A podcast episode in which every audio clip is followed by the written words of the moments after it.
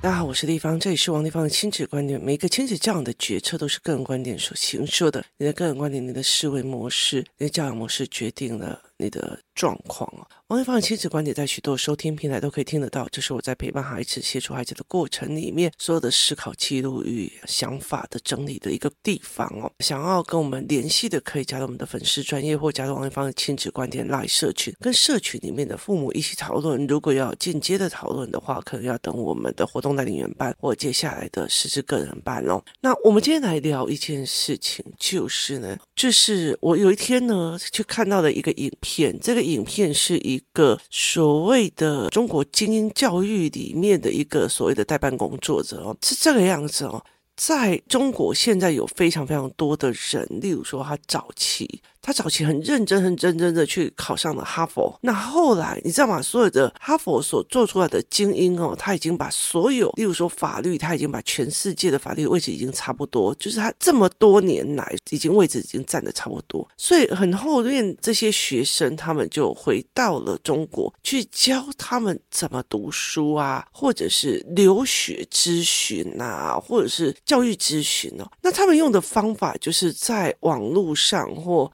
讲学习，或者是讲所谓的精英教育，因为他们可能是在中国或其他，就是在美国的名校去进入的那些全程去用这样子。那我记得有一个人，或者其实有很多的人，他们在谈到他们在国外的名校的一个状况的时候哦。他们在讲说，他们发现有钱人的阶层，或者是就是国外的这一群，就是父母的，就是你知道吗？在美国，他可以让孩子去读哈佛，那个、那个、那个学费是很贵的。所以这些人的家庭里的教育到底跟一般的华人社会有什么不一样？那他其中讲到一个最重要的一个问题，叫做家庭氛围。家庭氛围是什么？就是家庭氛围是什么？家庭氛围就是说我进去的这一个家，这个家的我死气沉沉哦，他的家庭氛围就是死气沉沉。这个家如果说爸爸走进来以后，全部人就是开始颠颠和颠。这个就是他们的家庭氛围，就是这个爸爸可能是家暴男，所以家庭氛围就是一种恐慌，觉得有可能会被骂的一个状况啊，所以他会觉得说，在国外的一群就是所谓的就是很顶级的这一群家人，他们很大的一个东西的家庭氛围是良好的，是放松的，是自在的，是开心的，是可以对谈的哦。那他们会在讲家庭氛围这件事情，可是我们还要继续往下敲下去，就是凡事不可以吃哦，对对对，要注重家庭氛围啊，你知道吗？我其实看过很多台湾的妈妈或者是女人，她为了想要家庭氛围，用的方式去捧所有人的情绪。那个不是家庭氛围，因为妈妈为了害怕，为了害怕家里有人生气所做出来的那个恐慌跟下意识的那种那种小奴才式的思维，那个东西也是影响了整个家庭的氛围。而且，其实当有一个弱，因为我们是华人社会。我们会在对错的两个关系，或者是阶层的两个关系在用。当你越来越弱，就一个越来越嚣张。你听我意思吗？就是强弱要了解一件事情哦，就是很多时候我会觉得，哎，我好像回到了在命理界，它就是有阴必有阳，阳跟阴必须要相生相成，它不能有一方把它压掉，所以它才可以运转，就是它是可以运转的模式哦。那。这个前面又是什么？家庭氛围的前面又是什么？家庭氛围的前面叫做语言，就是所以我一刚开始会做语言班，语言班以后会做认知班，就是哦妈，我觉得你那个可能性不是这样子判断的，我觉得你的推论啦，可能在哪一个地方少了一个立基点。哦，当我女儿可以跟我这样子讲的时候，我就不会讲，你直接在打，你想想，哦，那不会哦，所以其实他就不会去这个样子哦。那再往后。探讨就是他的语言，他的思维是有人去用，所以当你的思维是一起的，那接下来的一个东西叫做什么？接下来一个东西就是它是一个思维。那我们还要再问，为什么这些美国人的家庭，不是说美国人或欧洲，欧洲人或美国人的家庭？的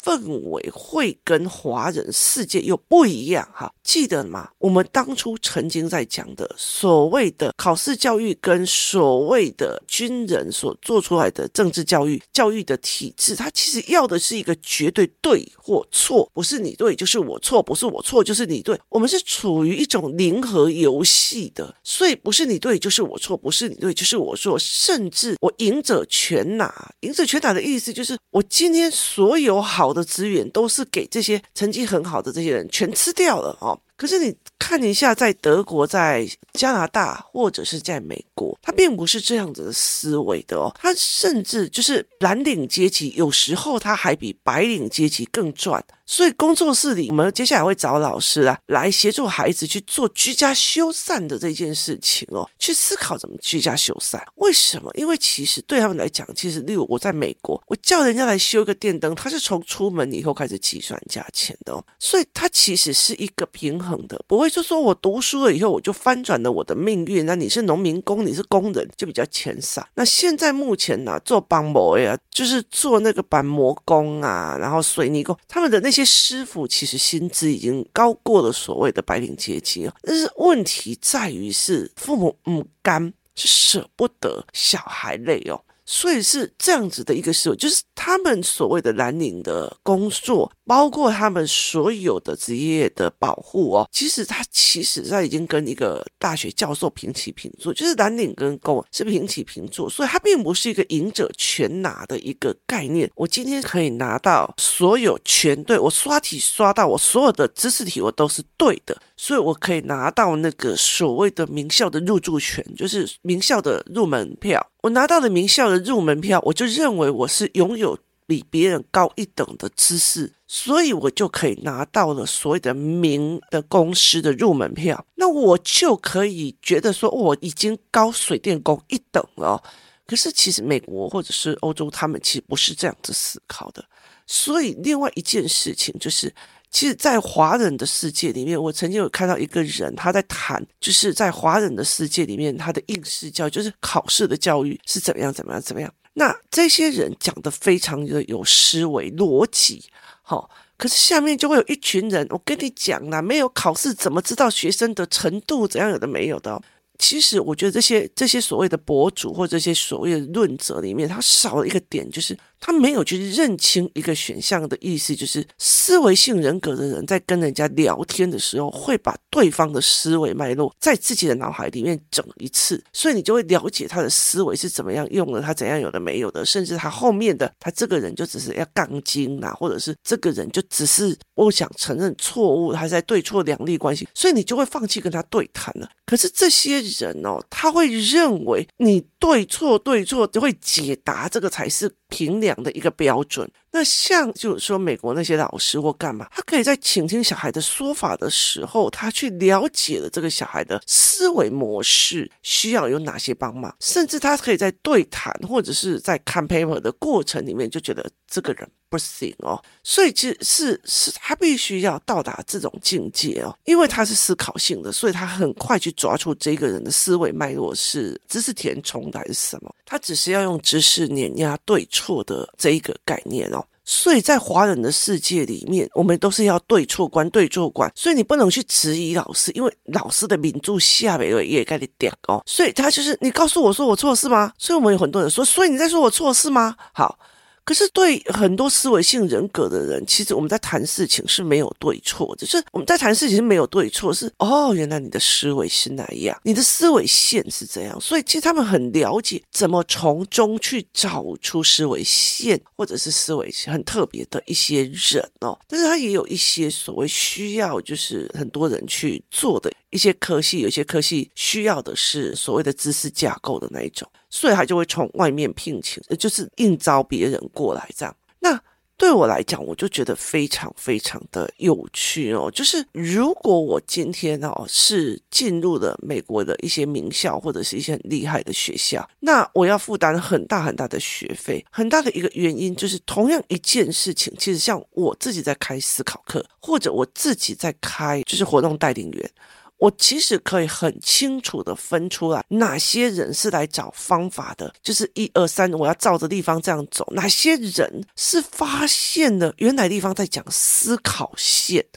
就是。甚至有些人他在揣摩思维我的思考线，甚至别人的思考线。好，因为你在揣摩别人的思考线，所以你会去跟你的孩子谈思考。你在跟他对话的时候，就觉得，哎，这小孩怎么会那样想？这小孩怎么就那样想？所以你就会觉得，并不是我叫你做什么就要去做什么，我叫你弄那个就要去弄那个。所以我们没有对错压制，我叫你做你怎么不做，没有那个对错压制的问题哦。所以，我跟我的两个小孩聊天哦，那个家庭氛围会非常非常好。我们出去玩或干嘛的时候，我们几乎很少吵架，我们会聊天，然后会干嘛，沿途这样子弄。可是跟孩子的爸，你就是跟他怎么讲，他就完全不鸟你。他就是我今天如果听了你的论点，我就有可能是错的，我才不要承认是错的，一定会跟你讲。所以你后来就要用传统的台式的那种跟他 back 下去，他就会马上服从你。就是你了解的，你要去找那个权力位阶。所以大虾都赢啊！所以你要对大声的看人美的概念哦。所以其实很有趣的一件事情。后来研究到最后，所谓的一个人的背景或者是一个人的背景，然后他去做了一个所谓的开国。开国以后，他所所想要做出来的经济体系，或者是他想要做出来的所谓的教育体系，他是怎么思考的？他是怎么引导的？然后这个过程又会产生什么样的人与人互动与家庭关系跟亲子关系哦？所以其实我儿子曾经问过我一件事情：为什么在台湾有钱人几乎都并不是很会读书的那一群？因为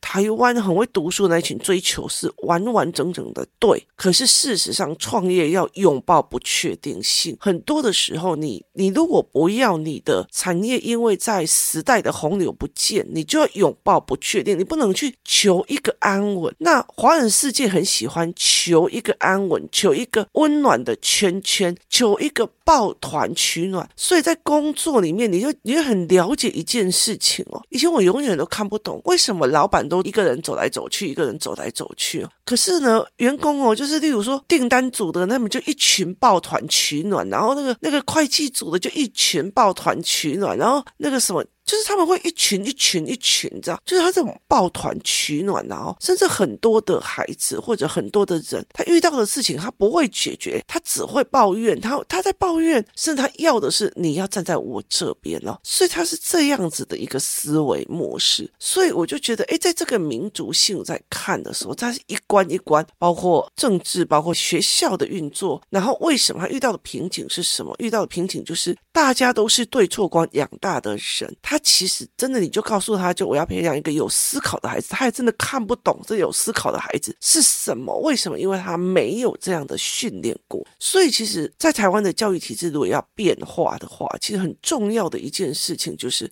我们没有那个师资，所以才会有整个教育学测在改，会考的内容在改，可是老师还是叫你背注释，就是原生的那种教的是没有办法的哦。那。这样子的对错关系之后呢，因为我觉得我的是对的，所以我要压制你。我没有被人家讲我要听谁的，所以我没有讨论的那个机制哦，所以我没有那种讨论的机制跟思维的机制，甚至我并不会去像我的思考班，像我的一些班，我就会让他们一直讨论，一直讨论，所以他们会觉得哦，我要在这里听别人的思维，我要听那个的思维，然后我要去揣摩别人的思维，甚至思维是没有对错的。他们没有去建立这种讨论的系统，可是我在我们家里面就可以跟小孩一直建立这种一直讨论、一直讨论、一直讨论的系统。当你一直在用知识性在讨论追的时候，其实脑袋是互相冲击，是互相思考，所以氛围并不是互相压制，所以它也影响到亲子关系，并不是你听我的就对了，或者我听你的我就输了的这种所谓的压制感。所以如果家里面是三个对错压制观的人，他们的家庭氛围就是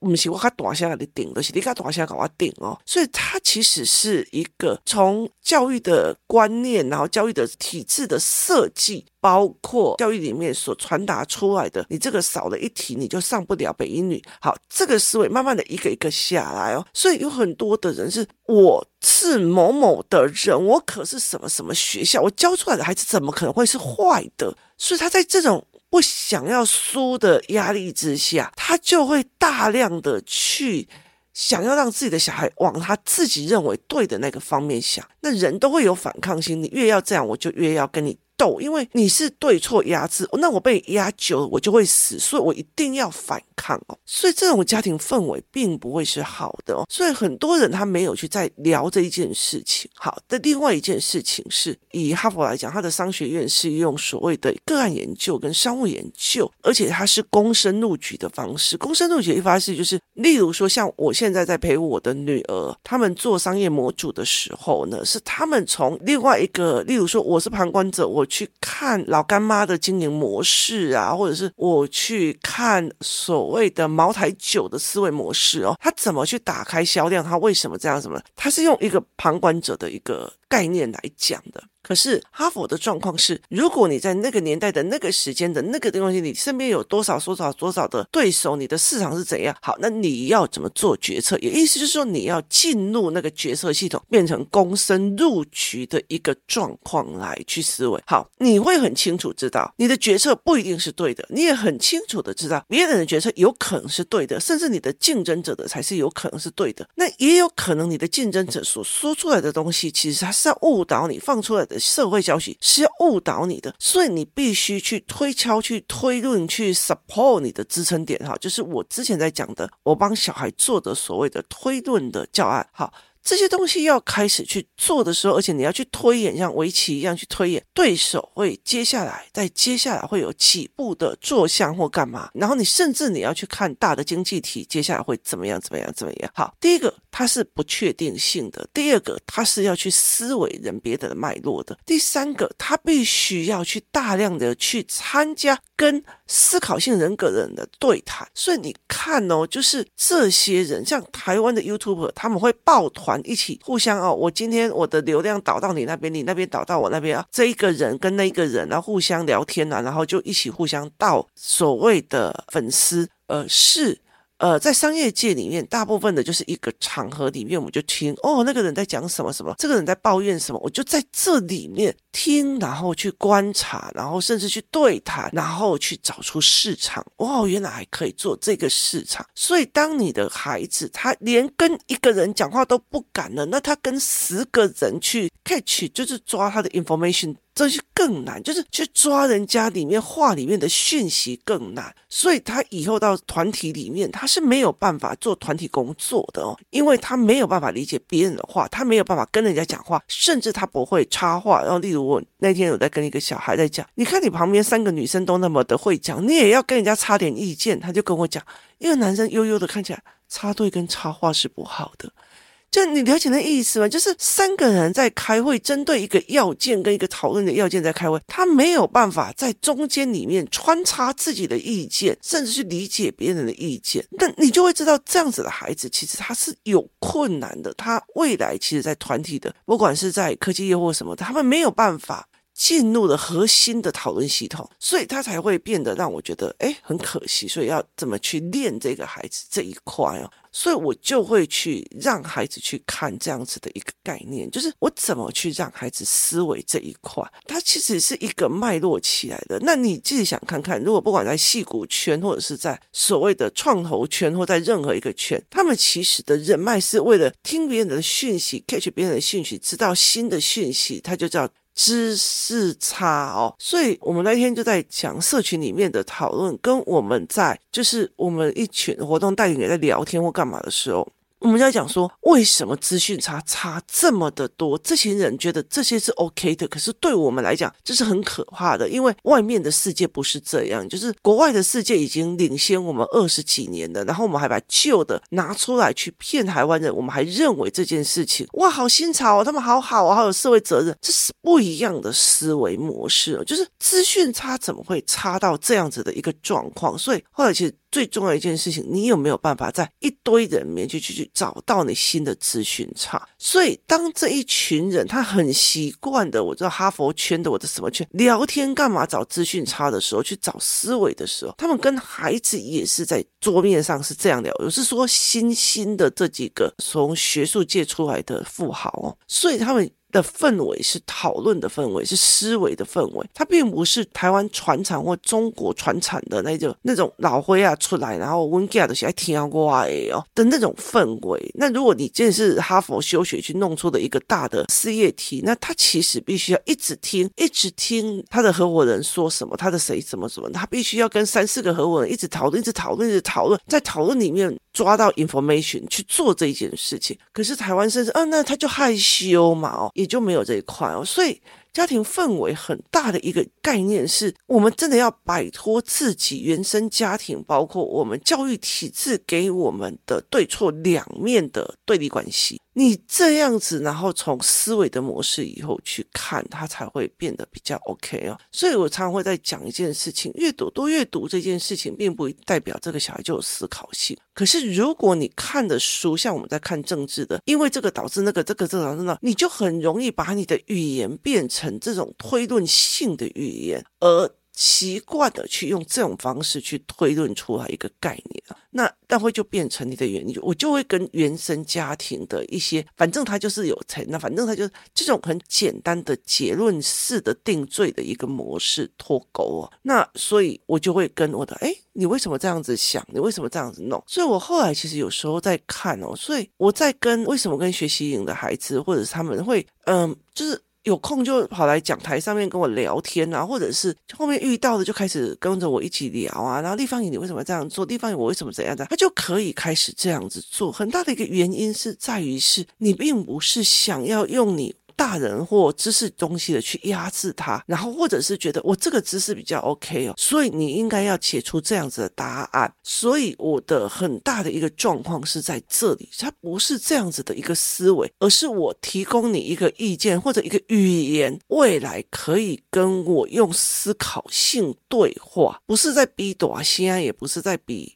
谁比较委屈，谁比较屈服，谁比较捧着对方，不要让对方生气的这个逻辑去做的，所以很大的一个原因在于这一块哦。我在后来很多的过程里面哦，呃，像我有一次去吃饭，我吃到一半，我就跟我的女儿讲，我不行了，我要赶快走哦。那我女儿就问我为什么，我就说那个隔壁的那个妈妈骂小孩，讲灯崩，讲个 K 模五告白，就是吃到真的让我觉得好烦，那个。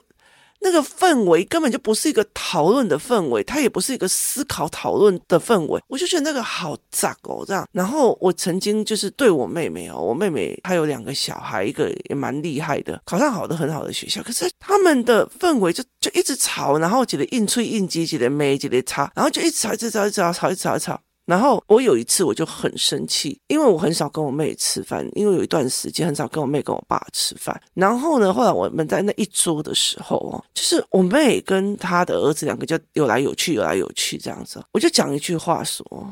我说我菜都还没有上一顿呢，你们两个就顶了八百字了，可不可以让我好好吃一顿饭？”然后他们两个就闭嘴。就他们两个人就闭嘴了，然后各自过自的开始吃啊，干嘛我的没有的。然后后来他的那个女儿就跟我讲：“哦，阿姨，这是我。”吃过最安静的一顿饭，然后甚至就是因为我的儿子跟我的女儿会跟我们聊天，聊得很开心，这样，甚至是一个很开心的一顿饭。就是你不需要在那种我骂你，你吼你，你吼我，我这样我叫你做你还不做，它就是一种所谓的我叫你做你就要做，你是我老下的那种对错压制的一个思维里面去做的一个概念。那如果唯有你去脱离这一块，脱离我就是对的，别人就是错的这种思维价值的时候。你才可以去经营你所谓的家庭氛围，就是你先要摆脱我对错的对立观，接下来要。